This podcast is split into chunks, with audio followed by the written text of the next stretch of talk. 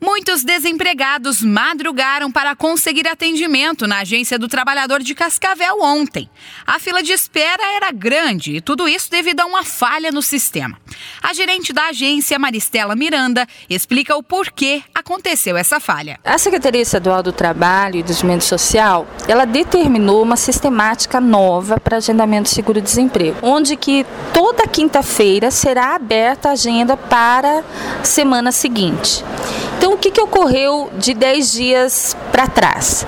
Nós não tínhamos mais agenda no site para que hoje, a data prevista pela Secretaria Estadual do Trabalho, pudesse disponibilizar os novos horários para a semana que vem. O novo sistema foi o principal culpado pela falha, como explica Maristela. Com essa sistemática nova, muitas pessoas nos procuraram hoje, mas não só em Cascavel. São várias agências no Paraná que têm o sistema de agendamento e que também abriram o seu sistema na data prevista de 31, quinta-feira. Esse buscar ali o agendamento fez com que o site não conseguisse trabalhar num fluxo normal. Nós tivemos ainda um pouco mais de é, flexibilidade no início da manhã, porque a agenda de hoje eu deixei manual, eu não lancei no site. Então, as 118 pessoas que a gente consegue atender num dia, eu consegui fluir. Após essa pane no sistema, a Agência do Trabalhador do Estado teve que ser chamada. Que a Secretaria Estadual do Trabalho nos retornou um técnico da informática,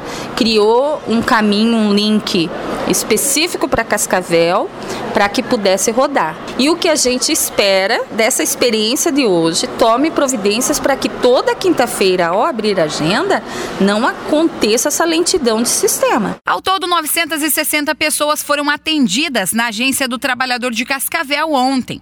Para evitar os imprevistos, a agência recomenda que o trabalhador também solicite o agendamento para o seguro-desemprego pela internet.